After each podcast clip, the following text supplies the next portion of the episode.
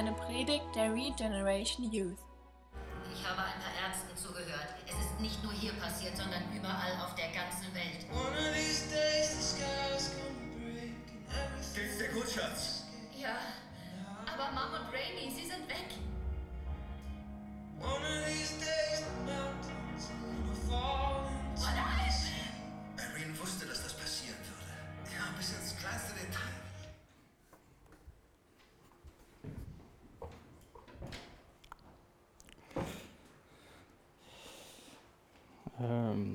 Wir werden uns jetzt nicht äh, jede, jede Woche einen Film anschauen.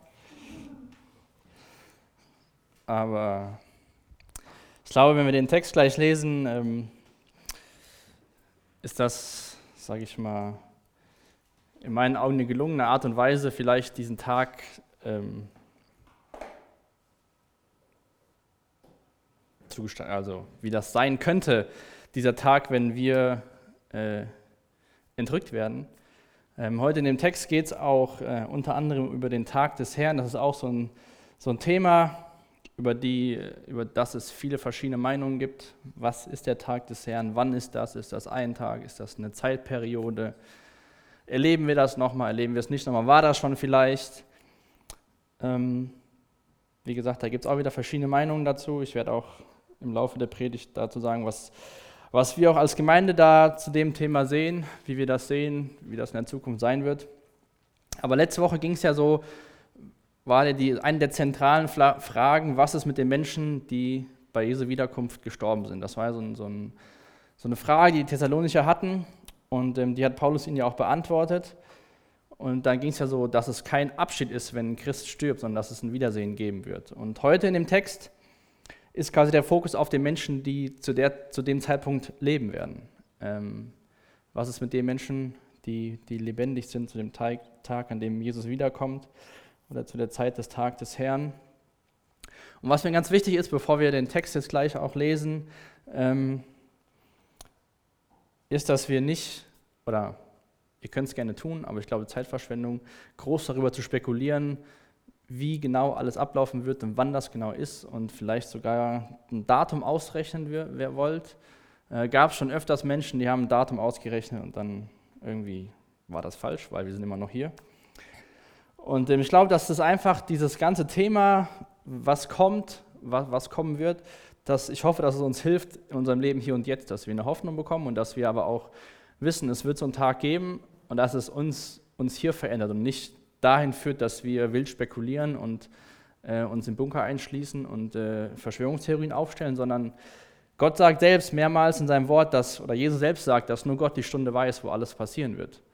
Ähm, und ich denke, wenn das Gott für wichtig empfunden hätte, dass wir genau wissen, was passiert, hätte er uns das gesagt, auch den genauen Zeitpunkt. Ich glaube, er hat uns so viel gesagt, was wir wissen müssen, dass es sicher ist, dass sowas passieren wird. Ähm, und am Anfang stand ja hier, ein Augenblick ändert alles. Und ich glaube, an diesem Tag, wenn wir entrückt werden und die Toten auferstehen werden, dann ist dieser Augenblick, der wird alles verändern. Ähm, aber bevor ich da noch mehr zu sage, lasst uns gemeinsam nochmal aufstehen und die Verse lesen von dem heutigen Bibeltext aus 1. Thessalonicher 5. Die ersten elf Verse, ich habe eben schon mal den, den Lernvers vorgelesen, das ist der Vers 8 aus unserem Text. Und der Paulus schreibt, beginnen im Vers 1, nun brauche ich euch wirklich nicht zu schreiben, wie und wann das alles geschehen wird. Denn ihr wisst ja selbst genau, dass der Tag des Herrn unerwartet kommen wird, wie ein Dieb in der Nacht. Wenn die Menschen sagen, überall herrschen Frieden und Sicherheit, dann wird die Katastrophe so plötzlich über sie hineinbrechen, wie eine Frau vor der Geburt ihres Kindes von Wehen überwältigt wird. Und dann wird es kein Entkommen mehr geben. Aber ihr, liebe Brüder, lebt nicht in der Finsternis und werdet nicht überrascht sein, wenn der Tag des Herrn kommt wie ein Dieb. Denn ihr seid alle Kinder des Lichts und des Tages. Wir gehören nicht der Finsternis noch der Nacht. Seid also wachsam und schlaft, nicht wie die anderen. Bleibt besonnen und nüchtern. Die Nacht ist die Zeit zum Schlafen und wer sich betrinkt, ist nachts betrunken. Wir dagegen, die im Licht leben, wollen einen klaren Kopf behalten. Wir wappnen uns mit Glauben und Liebe und schützen uns mit der Hoffnung auf Erlösung. Denn Gott wollte uns nicht strafen, sondern Gott wollte uns retten durch Jesus Christus, unseren Herrn. Er starb für uns, damit wir, ob wir nun wachen oder schlafen, mit ihm leben. Deshalb sollt ihr einander Mut machen und einer den anderen stärken, wie ihr es auch schon tut. Jesus, danke dir für dein Wort. Ich danke dir, dass du uns alles Notwendige für unser Leben in deinem Wort offenbarst. Und ähm, es gibt viele Fragen. Manche Dinge werden wir nie verstehen. Jesus, danke, dass du gnädig bist, dass du treu bist und dass du wahr bist und dass du uns all das gibst, was wir unser Leben brauchen. So bete ich, dass du heute Abend die Zeit segnest in deinem Wort, dass du zu uns redest, Jesus, und dass du uns, ja, dass du uns durch dein Wort veränderst. Amen.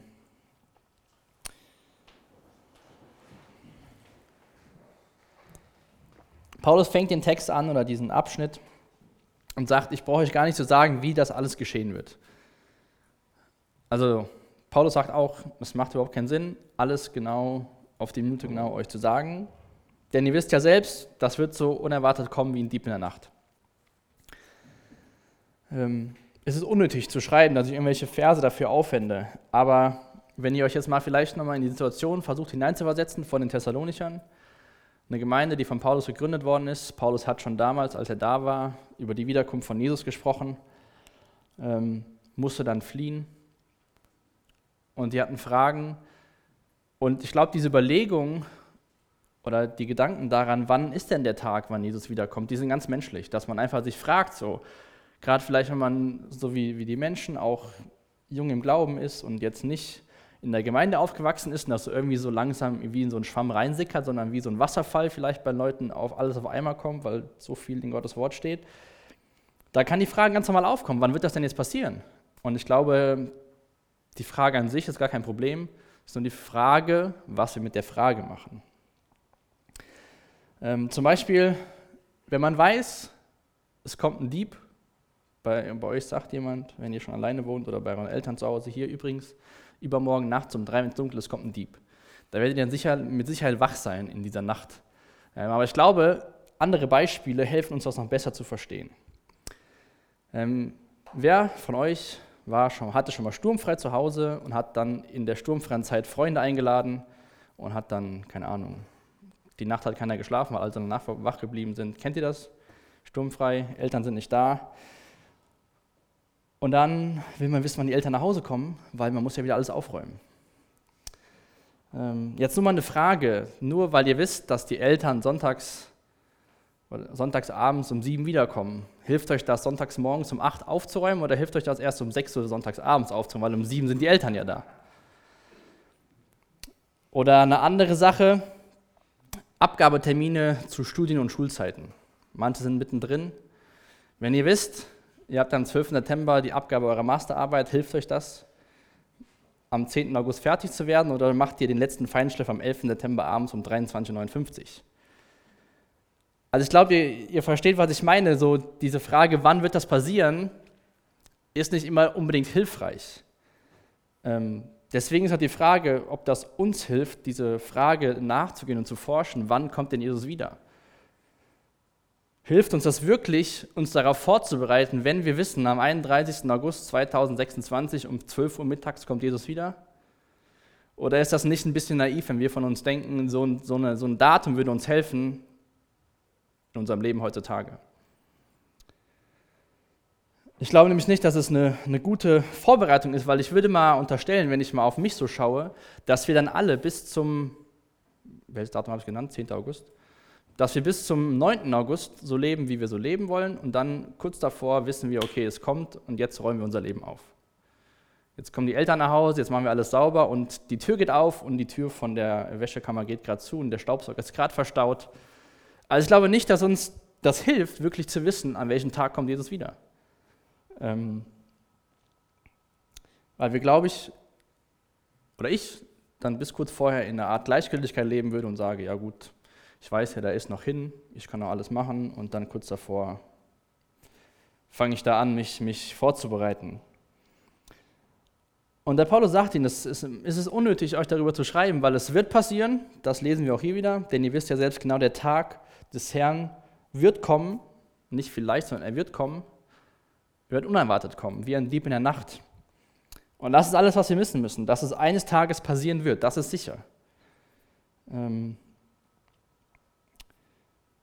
und ähm, wenn ihr euch das Video nochmal von eben ähm, in die Gedanken ruft, Da war ja genau das nachgespielt worden. Das ist auch von dem Film Left Behind mit Nicolas Cage. Da ist genau das nachgespielt worden, in dem Film dargestellt worden, was passiert, wenn die Entrückung passiert. Wenn auf einmal alle Christen, die leben, entrückt werden, alle Christen, die tot sind, auferstehen werden. Ich weiß nicht, ob das immer noch so ist. Ich habe mal gehört, dass in Amerika kein Flugzeug von zwei Christen äh, geflogen werden darf als Piloten. Da muss immer ein bekennender Ungläubiger mit im äh, Cockpit sitzen. Aber jetzt, jetzt denkt mal nach, wenn ich jetzt kurz was ähm, zu dem Tag des Herrn sage. Also vielleicht kurz mal, wann, wann sehen wir das als Gemeinde? Also letztes Mal habe ich schon mal gesagt, die Entrückung sehen wir so, dass es vor, der, vor dieser Trübsalzeit passiert, wo, die, wo Gott nochmal aktiv ins, ins Weltgeschehen eingreift, wo viele, viele Dinge passieren werden. Und ähm, wenn ihr euch Notizen macht, ähm, könnt ihr mal aufschreiben, 1. Mose 2, Vers 4. Je nachdem, welche Übersetzung ihr habt, ähm, steht da an dem Tag. Und ähm, an dem Tag bezieht sich da auf die Schöpfung. Also nicht nur 24 Stunden. Und so glauben wir auch, dass der Tag des Herrn kein 24-Stunden-Tag ist, sondern dass mit der Entrückung von den Gläubigen der Tag des Herrn anfängt. Also diese Trübsalzeit quasi den Tag des Herrn beschreibt. Und so fängt quasi die, die Entrückung und der Tag des Herrn, die Entrückung passiert, der Tag des Herrn fängt an und der dauert dann halt, bis, bis wir mit Jesus wiederkommen. Andere sehen das so, dass der Tag des Herrn, die Entrückung an einem Tag stattfinden, innerhalb von 24 Stunden. Ähm, wie gesagt, da gibt es verschiedene Meinungen. Wir können uns gerne danach darüber unterhalten. Gerade auch im zweiten Thessalonicher Brief geht es noch viel mehr um diesen Tag des Herrn. Ähm, von daher will ich es mal für heute dabei belassen. Also Entrückung passiert, in der gleichen Zeit fängt der Tag des Herrn an. Und wenn wir jetzt nochmal auf dieses Video zurückschauen äh, oder nachdenken, ist es für mich auch äh, eine logische Interpretation von Gottes Wort. Denn wenn ihr euch mal vorstellt, innerhalb von einem Augenblick werden alle Christen entrückt. Dann habt ihr gesehen, dann fallen, fallen Busse von der, ähm, von der Brücke oder Autos sind nicht mehr da, beziehungsweise die Fahrer von den Autos sind nicht mehr da. Und ich kann mir schon sehr gut vorstellen, dass dieser Tag totales Chaos sein wird. Ähm, weil irgendwo auf der Welt werden Menschen schlafen, da wird dann nicht so viel los sein, aber irgendwo auf der Welt wird es mitten am Tag sein, ja. Keine Ahnung, vielleicht sogar Feierabendverkehr. Und von daher kann ich mir da sehr gut vorstellen, dass es schrecklich werden wird an diesem Tag und dass das so eine, so eine Phase einleiten wird, wo, wo dann diese Dinge passieren, die wir vor allem in der Offenbarung lesen. Also der Tag, die, diese Zeitperiode, die natürlich anfängt mit einem Tag, die wird, die wird kommen, das sagt Paulus ganz sicher. Und David Guzik hat dazu gesagt, ähm, Gott möchte, dass dieser Tag unerwartet kommt. Aber er möchte, dass sein Volk, die Christen, auf das Unerwartete vorbereitet sind. Also wir wissen nicht Tag und Stunde, nicht mal Jesus sagt ja selbst in den Evangelien, weiß Tag und Stunde, wann, wann das alles passieren wird. Aber uns wird es nicht so über, als Christen sollte uns dieser Tag nicht so überraschen wie ein Dieb in der Nacht. Weil wir wissen ja, irgendwann wird es passieren. Irgendwann ist es soweit. Ob wir es jetzt, äh, äh, sage ich mal, in Anführungsstrichen live miterleben, dass wir lebendig sind oder ob wir tot sind, aber Christen sollten nicht so, sage ich mal, schockiert sein, wie wenn ein Dieb in der Nacht ein Haus überfällt, weil das ist, ist uns bekannt.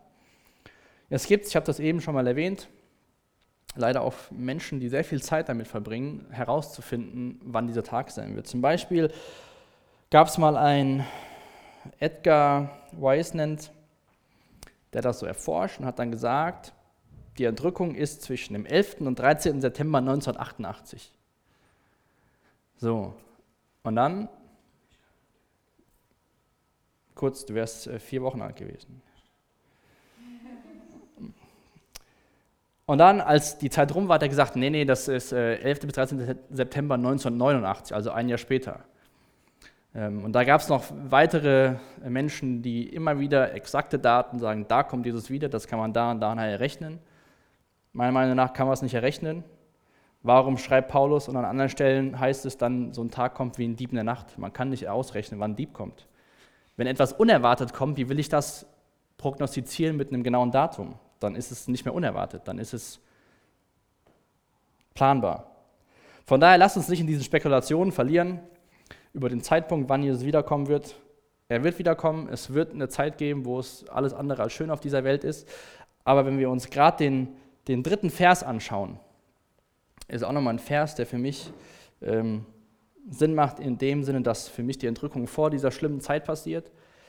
Denn da steht, wenn die Menschen sagen, überall herrscht Frieden und Sicherheit, dann wird die Katastrophe so plötzlich über sie hineinbrechen, wie eine Frau vor der Geburt ihres Kindes von den Wehen überwältigt wird. Und dann wird es kein Entkommen mehr geben. Also zu diesem Zeitpunkt herrscht Frieden und Sicherheit. Ja.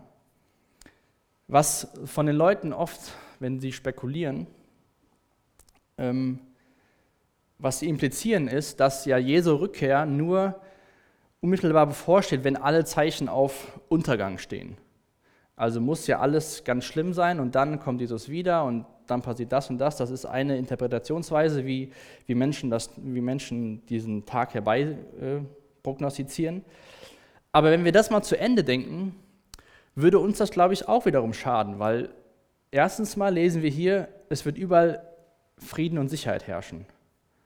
Ähm, und wenn wir diesen Tag nur damit verbinden, dass es grausam sein wird, zum Beispiel die Menschen, die daran glauben, dass die Entrückung nach dieser Trübsalzeit ist,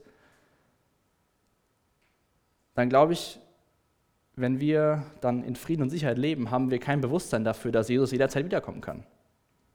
Weil wir dann sagen, noch ist es nicht schlimm genug, dass Jesus wiederkommen muss. Also es gibt keine Voraussetzungen oder keine Prophetie, die noch erfüllt werden muss, damit Jesus wiederkommen kann. Also er kann jederzeit wiederkommen, er kann morgen wiederkommen, er kann jetzt gleich wiederkommen, aber es kann dann noch, keine Ahnung, 500 Jahre dauern. Paulus will einfach, dass wir wissen, es kann jederzeit passieren, aber es kann noch dauern. Und nicht uns versuchen zu spekulieren. Ich lese mal den Vers vor, den, den, wo Jesus darüber berichtet in Matthäus 24 in Vers 36. Niemand kennt den Tag oder die Stunde, in, dieser Dinge, in der diese Dinge geschehen werden. Nicht einmal die Engel im Himmel und auch nicht der Sohn, nur der Vater weiß es. Gott weiß, wann es passieren wird. Wir nicht. Und das ähm, ist auch nicht notwendig, dass wir es wissen. Und dann lesen wir weiter hier in Vers, Vers 3. Dann wird die Katastrophe so plötzlich über sie hineinbrechen, wie eine Frau vor der Geburt ihres Kindes von Wehen überwältigt wird. Und so diese Wehen, die kurz vor der Geburt sind, ist ja so die letzte Phase, bevor das Baby das Licht des, der Welt erblickt. Ähm, und so glaube ich auch, dass man das so ein bisschen bildhaft sehen kann, dass wenn dann diese Zeit kommt, dieser Tag des Herrn kommt und diese Trübsalzeit anfängt, Danach gibt es eine neue Zeitrechnung. Da wird es äh, so ein, so ein sogenanntes tausendjähriges Reich geben und es wird später neue Himmel und neue Erde geben und Jesus wird im Endeffekt alles neu machen. Und so finde ich das, wenn wir das mal, auch wenn wir Männer uns das niemals vorstellen können, was es bedeutet, kurz vor der Geburt in Wehen zu kommen. Aber das ist so diese letzte, der letzte Kraftakt, bevor dieses Baby das Licht der Welt erblickt. Und so ist es auch, glaube ich, diese, diese Trübsalzeit, so der letzte Akt, bevor es eine neue Zeitrechnung gibt, wo, alle, wo Jesus danach alles neu machen wird. Ähm, ich habe in der Vorbereitung gelesen von, von Christen in Korea in den frühen 90ern, die waren auch sicher, dass Jesus ähm, wiederkommen wird, sogar, sehr bald. Und ähm, die haben dann angefangen, ihr Eigentum zu verkaufen oder zu verschenken. Haben auf, oder andere haben viele Schulden gemacht, weil sie gedacht haben, gut, was soll's, Jesus kommt keine Ahnung, relativ bald wieder, haben ihre Jobs gekündigt, haben sich aus der Gesellschaft zurückgezogen und haben darauf gewartet, dass Jesus wiederkommt. Jetzt sind wir im Jahr 2017, 27 Jahre, 2018. 28 Jahre später, damals war das nur zur Belustigung der Gesellschaft, die sich dann über diese Christen ein bisschen lächerlich gemacht haben, warum sie so dumme Entscheidungen getroffen haben. Von daher Lass uns echt, das ist mir wichtig, aus den ersten drei Versen in diesem Bewusstsein sein. Es wird ein Tag kommen, es wird einen Zeitpunkt geben, da werden wir von dieser Erde genommen werden. Vielleicht wird es so aussehen wie in dem Video. Ich weiß es nicht, wie es aussehen wird. Aber lass das unser Hier und Jetzt prägen. Das haben wir jetzt schon öfters gehabt in, in, in, der, in der Serie, dass es darum geht, dass was in der Zukunft kommt, dass es Einfluss auf das Hier und Jetzt hat und nicht, dass wir in irgendeiner anderen Welt leben und da auf die Zukunft irgendwelche Spekulationen machen. Und dann schreibt Paulus in den nächsten Versen, wie diese Menschen im Angesicht dessen leben sollen. Also was, wie, wie wir Christen uns auf diesen Tag vorbereiten können, wie wir leben sollten, dass wir nicht überrascht sind wie ein Dieb in der Nacht, wenn dieser Tag kommt. Und ähm, in den Versen 4 bis 8, ich habe die überschrieben mit Wachsamkeit und Selbstkontrolle, ähm, gibt Paulus ihnen sehr viel ähm, Hinweise, wie sie wer sie sind und wie sie handeln sollten. Denn er schreibt, auch ihr, liebe Brüder, lebt nicht in der Finsternis und werdet nicht überrascht sein, wenn der Tag des Herrn kommt wie ein Dieb. Warum werden wir nicht überrascht sein? Weil, Vers 5, wir sind alle Kinder des Lichts und des Tages. Wir gehören nicht der Finsternis noch der Nacht. Dann gibt er wieder einen Appell. Seid wachsam und schlaft nicht wie die anderen. Bleibt besonnen und nüchtern. Die Zeit, die Nacht ist die Zeit zum Schlafen und wer sich betrinkt, ist nachts betrunken. Und dann wieder, wir dagegen, die im Licht leben, wollen einen klaren Kopf behalten. Wir wollen uns wappnen mit dem Glauben und der Liebe und schützen uns mit der Hoffnung auf Erlösung. Also wenn du Christ bist, wird dieser Tag für dich zwar überraschend sein, aber ich weiß gar nicht, wie viel wir davon überhaupt noch mitkriegen werden, weil wir sind ja sofort weg. Aber wir werden dann nicht so sein wie die Leute, die so sagen, ja hier, alle Menschen sind weg und das, wo wir dann die Bilder gesehen haben, die Babys im, im Krankenhaus oder auch im Flugzeug, dann machen die Pilotentür auf niemand ist mehr da. Das wird, wird, so, wird so passieren. Ich weiß nicht, wie sehr du schon mal darüber nachgedacht hast, wie so ein Tag aussehen kann. Aber wir werden nicht so überrascht sein wie die Menschen, die da auf einmal zurückgeblieben sind. So, darum geht es in dem Film, Left Behind.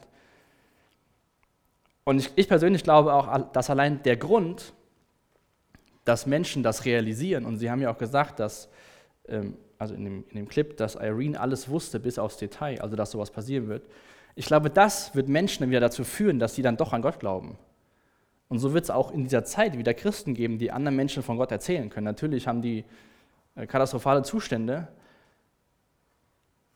aber ich bin sehr fest davon überzeugt, dass dieses Ereignis Menschen dazu bringt, an Gott zu glauben, weil sie verstehen, die haben mit mir gesprochen, die haben das gesagt und das macht wohl doch irgendwie so einen Anfang zu Gott zu beten. Von daher sollte auch dieser Ausblick auf die Zukunft Teil von unserem Leben sein, wenn wir mit Menschen auch über den Glauben ins Gespräch kommen. Ähm, wir wissen nie, wann wird der Tag kommen und vielleicht hilft das der Person im Endeffekt Jesus zu finden, Gott zu finden. Paulus betont das hier ganz stark, dass wir Kinder des Lichts sind.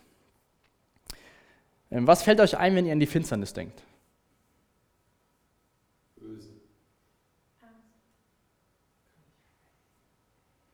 Also negative Assoziationen will ich es mal zusammenfassen. Ich glaube, wir könnten noch länger uns darüber unterhalten. Und wenn wir dafür an Licht denken, denken wir vielleicht eher an positive Dinge. So, gerade wenn irgendwas Schwieriges ist oder so, oder Leute, wenn man schon mal einen Film sieht, dann hört man schon mal oft den Satz, wir müssen nur diese Nacht überstehen. Oder man geht so durch den Tunnel und freut sich auf das Licht am Ende. Ja. Licht hilft vielen der Natur zu wachsen und gedeihen. Wir brauchen Licht. Wenn wir nur im Dunkeln sitzen würden, würden wir irgendwann sterben. Und so gibt es, glaube ich, die ganz normale Assoziation von davon, dass Licht und Dunkel, äh, dass Dunkelheit etwas Negatives ist und das Licht eher was Positives ist. Und so vergleicht das Paulus hier ein Leben im Licht und ein Leben der Dunkelheit. Und wenn wir in den ersten Vers oder die ersten drei Verse in der Bibel schauen, in 1. Mose, dann lesen wir in Vers 3, wo Gott sagt, da sprach Gott, es soll Licht entstehen und es stand Licht. Davor war es finster und düster. Und erst hat Gott das Licht geschaffen und dadurch ist Leben entstanden. Und ich glaube, das ist einfach ein Grund, der uns auch zeigt, dass das Licht positiv und für uns Dunkelheit einfach negativ ist. Ähm, ich meine, im, im, im helllichten Tageslicht passieren nicht so viele Dinge wie in der Dunkelheit. Ich habe eben mit der Joni geredet, die waren im Urlaub, sie hat auch gesagt, so als es dunkel wurde, wurde es ein bisschen unheimlich. So mit zwei Frauen in der Dunkelheit in einem fremden Land. Da fühlen wir uns einfach nicht mehr wohl. Wir fühlen uns viel wohler, wenn wir im, im Licht wandeln.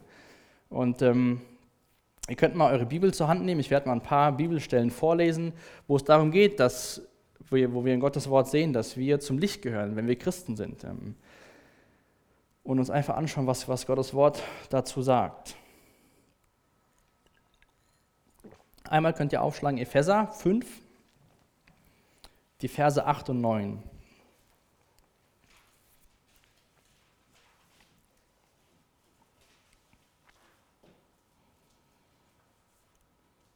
Und zwar schreibt der Paulus da in Vers 8, Auch wenn es früher in euch finster war, seid ihr jetzt vom Licht des Herrn erfüllt. Deshalb lebt nun auch als Kinder des Lichts. Denn dieses Licht in euch bringt lauter Güte, Gerechtigkeit und Wahrheit hervor. Und dann könnt ihr mal noch den ersten Johannesbrief aufschlagen, 1. Johannes Kapitel 2, die Verse 9 und 11. Da schreibt Johannes auch nicht nur in den Versen, aber noch viel mehr darum, ähm, was es bedeutet, im Licht zu leben. Und er schreibt hier in Vers 9, wer von sich sagt, dass er zum Licht gehört und dabei seinen Bruder hasst, lebt noch in der Finsternis. Doch wer seinen Nächsten liebt, lebt im Licht und niemand nimmt Anstoß an ihm. Wer seinen Nächsten hasst, lebt in Finsternis und weiß nicht, wohin er geht. Denn durch die Finsternis ist er blind geworden. Auch hier wieder dieses Licht und Finsternis. Und wenn du Finsternis, ist wieder mit diesen, diesen negativen Eigenschaften assoziiert. Und dann noch einen letzten Vers aus 1. Petrus 1 in Vers 13. Da schreibt der Petrus, ähm, bemüht euch daher um ein klares, nüchternes Denken und um Selbstbeherrschung. Setzt eure ganze Hoffnung auf die Gnade, die euch bei der Wiederkehr Jesu erwartet. Da geht es um dieses nüchterne, klare Denken. Und das sagt ja Paulus in unserem Text von heute auch. Sagt er, bleibt wachsam, bleibt besonnen, seid nüchtern, behaltet einen klaren Kopf. Also man soll jetzt nicht davon denken, dass Christen keinen Humor haben dürfen und nicht lachen dürfen und Spaß haben dürfen, indem dass sie besonnen sind. Aber wir sollen bei den Dingen, die wir tun, einen klaren Kopf behalten, sollen diese, die Dinge auch in, in einem, äh, die Dinge, die so auf der Welt passieren, richtig einschätzen. Ja? Ich meine, jeder weiß, wenn man zu viel Alkohol getrunken hat, dann ist man nicht besonnen, dann macht man schon mal Dinge, die man sich vielleicht nachher nicht gerne gemacht hätte. Aber ein Bier trinken, wenn man kein Problem mit Alkohol hat, schade nicht. Ich trinke auch abends gerne mal einen Wein, aber wir sollen besonnen sein und nicht die Dinge tun, die in der Nacht passieren. Ja? Wie, wie viel, also es gibt zwar gibt's leider auch, aber ich würde mal behaupten, prozentual betrinken sich wesentlich mehr Menschen nachts, wenn es dunkel ist, oder abends auf Feiern und sonst wie als tagsüber. Und ähm, wie ihr ja festgestellt habt, mag ich gern Zitate oder noch nicht festgestellt habt und das jetzt euch in den Sinn kommt, dass ich oft Zitate vorlese. Ähm, ich glaube einfach, es gibt Menschen, die bringen manche Dinge sehr gut auf den Punkt und dann äh, brauche ich nicht meine Worte zu finden, wenn ich denke, dass die das sehr gut auf den Punkt gebracht haben. Und von einer Person, von der ich öfters zitiere, ist Warren Wiersbe. Das ist auch eine, ein Bibelkommentator, den ich fast jedes Mal lese, wenn ich vorbereite. Und das Zitat ist ein bisschen länger, aber ich glaube, der fasst das genau auf, äh, gut zusammen, um was es hier in den Versen geht. Ich lese das euch mal vor.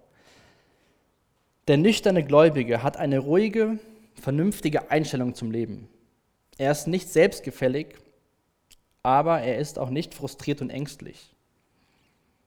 Er hört die tragischen Nachrichten des Tages, doch er verliert, sich, doch er verliert nicht den Mut. Er erlebt die Schwierigkeiten des Lebens, aber er gibt nicht auf. Er weiß, dass seine Zukunft in Gottes Hand liegt. Deshalb lebt er jeden Tag kreativ, ruhig und gehorsam. Die Aussicht bestimmt das Ergebnis. Und wenn deine Aussicht der Blick nach oben ist, dann ist dein Ergebnis sicher. Also im Englischen steht Outcome, ich habe nicht so ein richtig gutes deutsches Wort gefunden. Also im Endeffekt sagt er am Ende, wenn du weißt, wo es hingeht, wenn du deinen Blick nach oben richtest auf Gott, dann weißt du, dass am Ende alles gut wird dass wir nach Hause geholt werden, dass wir für ewig bei Jesus sind. Das, das, das beschreibt Paulus mit besonnen, nüchtern und wachsam sein, dass wir eine vernünftige, ruhige Einstellung zum Leben haben. Dass wir die Schwierigkeiten sehen, dass wir die schlechten Nachrichten des Tages sehen, aber wir nicht den Mut verlieren, weil wir wissen, was kommen wird. Er weiß, dass seine Zukunft in Gottes Hand liegt. Deshalb lebt er jeden Tag kreativ, ruhig und gehorsam.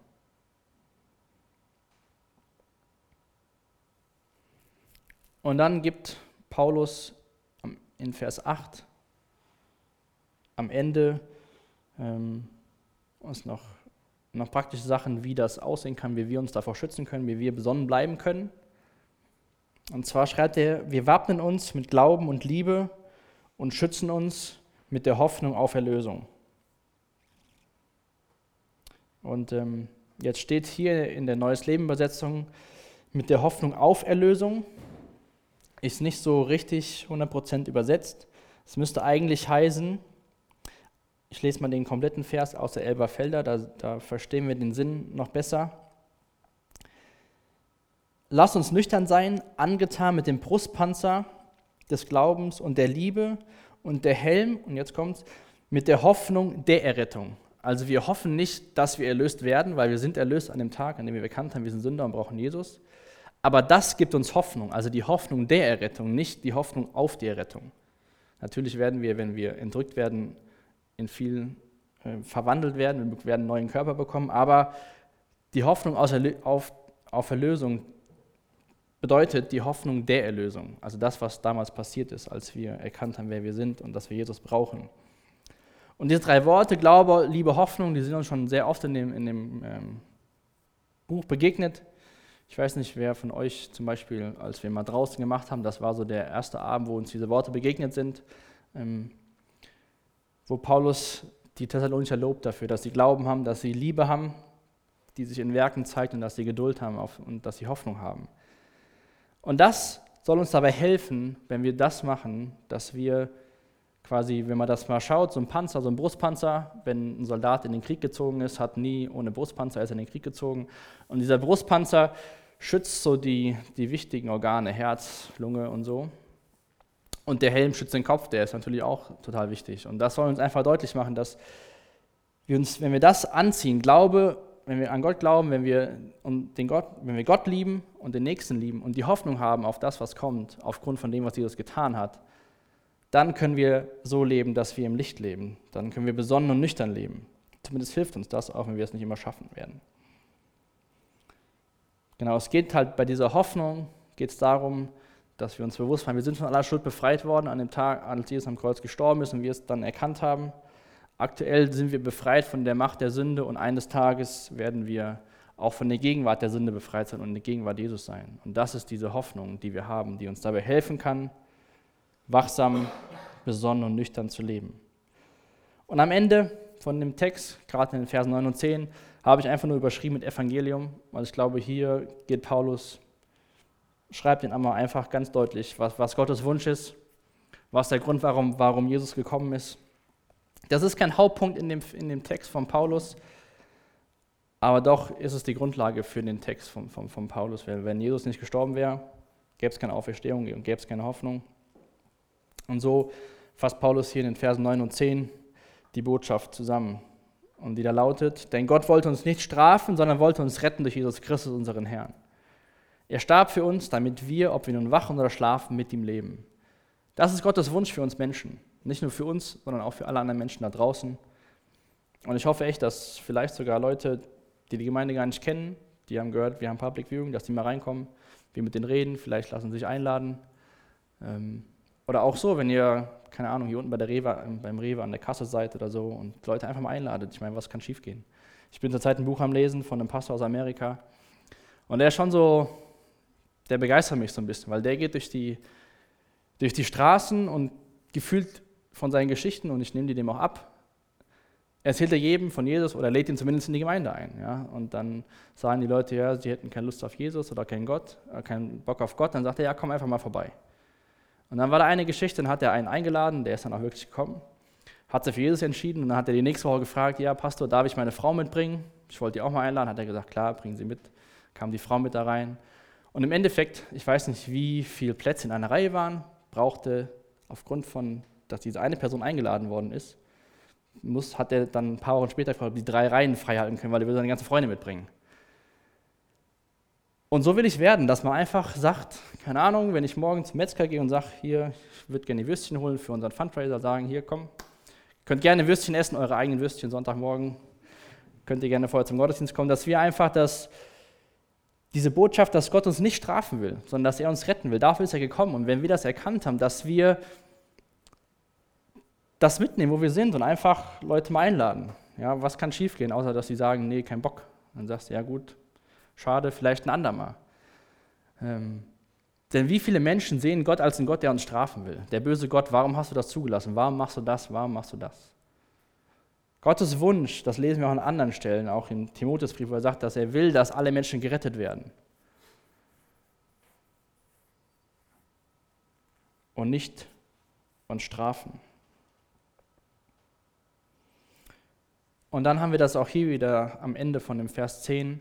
Er starb für uns, damit wir mit ihm leben. Das hatten wir letzte Woche auch ein bisschen näher betrachtet, dass es in der Ewigkeit nicht so viel darum geht, an welchen Ort wir kommen, dass wir im Himmel sein werden und dass es eine neue Erde geben wird, sondern das Wichtigste ist, dass wir in innigster Gemeinschaft mit Jesus sein werden, dass wir mit immer, für immer mit ihm leben werden. Wir hatten das, dass wir uns das, glaube ich, gar nicht vorstellen können als sündige Menschen, wie so eine perfekte Beziehung zu Jesus aussehen kann, weil immer dieser Schatten der Sünde da ist. Das, das werden wir, glaube ich, erst völlig begreifen, wenn Jesus wiederkommt. Und auch hier wieder am Ende, so ähnlich wie in Vers 18 aus Kapitel 4, nimmt Paulus das nicht, den Text und auch das Thema der, der Zukunft, Entrückung, der Tag des Herrn, diese ganzen Sachen, die nimmt Paulus nicht, um die Menschen zu verunsichern. Und so sollte Prophetie dazu dienen, dass wir Hoffnung bekommen. Und dann schreibt er in Vers 11, was ich überschrieben habe, mit unserer Berufung, einander Mut zu machen. Deshalb sollen einander Mut machen und einen den anderen stärken, wie ihr es auch schon tut. Paulus hat sich schon öfters dafür gelobt, wie sie ihr Christsein leben. Aber gerade wenn wir uns Vers 18 nochmal anschauen aus Kapitel 4, da schreibt Paulus, tröstet euch gegenseitig mit diesen Worten. Und so glaube ich, kann man diesen Vers 11 auch auf den Text von letzter Woche beziehen, wo es darum ging, was passiert mit den Leuten, die schon gestorben sind. Wenn wir uns heute angeschaut haben, was ist, wie bereiten wir uns vor, wenn wir an dem Tag noch leben, dass es uns Mut machen sollen, dass wir uns auch einander ermutigen sollen. Wo Paulus wieder sagt, ich habe euch das gegeben, ihr habt quasi die Theologie, bekommen und nun wendet die Theologie an, die Lehre, was passieren wird, und macht euch gegenseitig Mut. Also er hat schon ganz am Anfang gesagt, ich brauche nicht zu schreiben, wann alles genau passieren wird. Es wird unerwartet kommen, aber nutzt die Botschaft, um euch gegenseitig zu ermutigen. Nutzt euch die Botschaft, um euch gegenseitig zu stärken. Paulus war hier so ein, so, ja, ein Pastor. Er hat den Leuten was gesagt, ihnen, ihnen eine hoffnungsvolle Botschaft gegeben und dann gesagt, jetzt wende das auch an und macht das gegenseitig. Und wie gesagt, dieser Zeitpunkt, wir haben es gelesen hier in dem Text, überall herrschen Frieden und Sicherheit. Ähm, ich will nicht sagen, dass heute überall Frieden und Sicherheit herrscht. Aber dennoch, wenn wir das in den letzten Jahren so schauen, zumindest in unserer westlichen Welt herrscht viel Friede und Sicherheit. Auch wenn das in den letzten Jahren vielleicht durch Flüchtlingskrisen oder sonstige Sachen sich ein bisschen verändert hat, aber wenn ihr mal so überlegt, seitdem ihr auf der Welt seid, ihr persönlich kennt ihr eine Zeit, wo es keinen Frieden gab. So, da habt, habt ihr was anderes erlebt. Ich rede nicht von einzelnen Situationen, wo man Angst bekommt und so, sondern um das, das Generelle. Und wenn wir uns diesen ganzen Brief anschauen, auch Gottes Wort anschauen, dann sollten uns auch so Sachen dazu bringen, dass wir erkennen, dass wir wahren Frieden und wahre Sicherheit dann doch nur bei Jesus finden weil er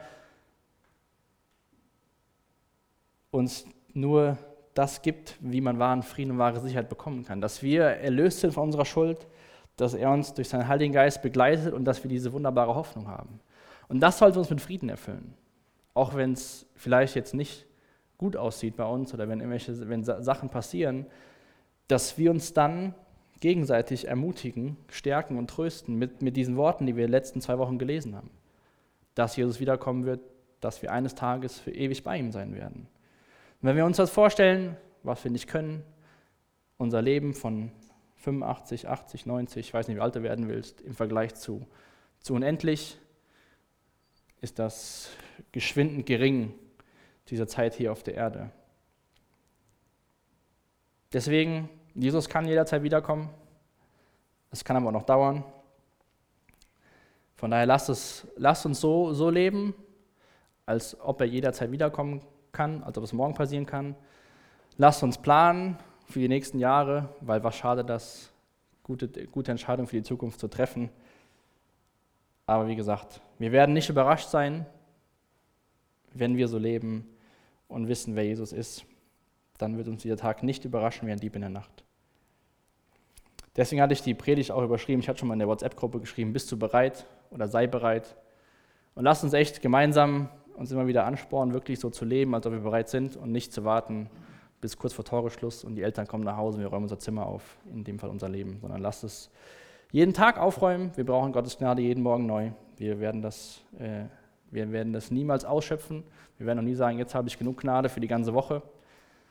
Kommt Montagmorgen oder spätestens Dienstagmorgen, du hast einen Tag in deinem Alltag gelebt, dann merkst du, du brauchst Gottes Gnade wieder. Und ähm, ich glaube, wenn wir so leben, dann können wir, können wir ein gutes Zeugnis sein für Jesus. Wir, können, wir haben eine hoffnungsvolle Botschaft. Deswegen ist das mir echt wichtig, auch gerade in den letzten beiden Predigten, dass dieses ganze Thema, Jesus kommt wieder, nicht so, oh, nee, sondern ja, er kommt wieder, das wird wunderbar werden und lasst uns bereit sein.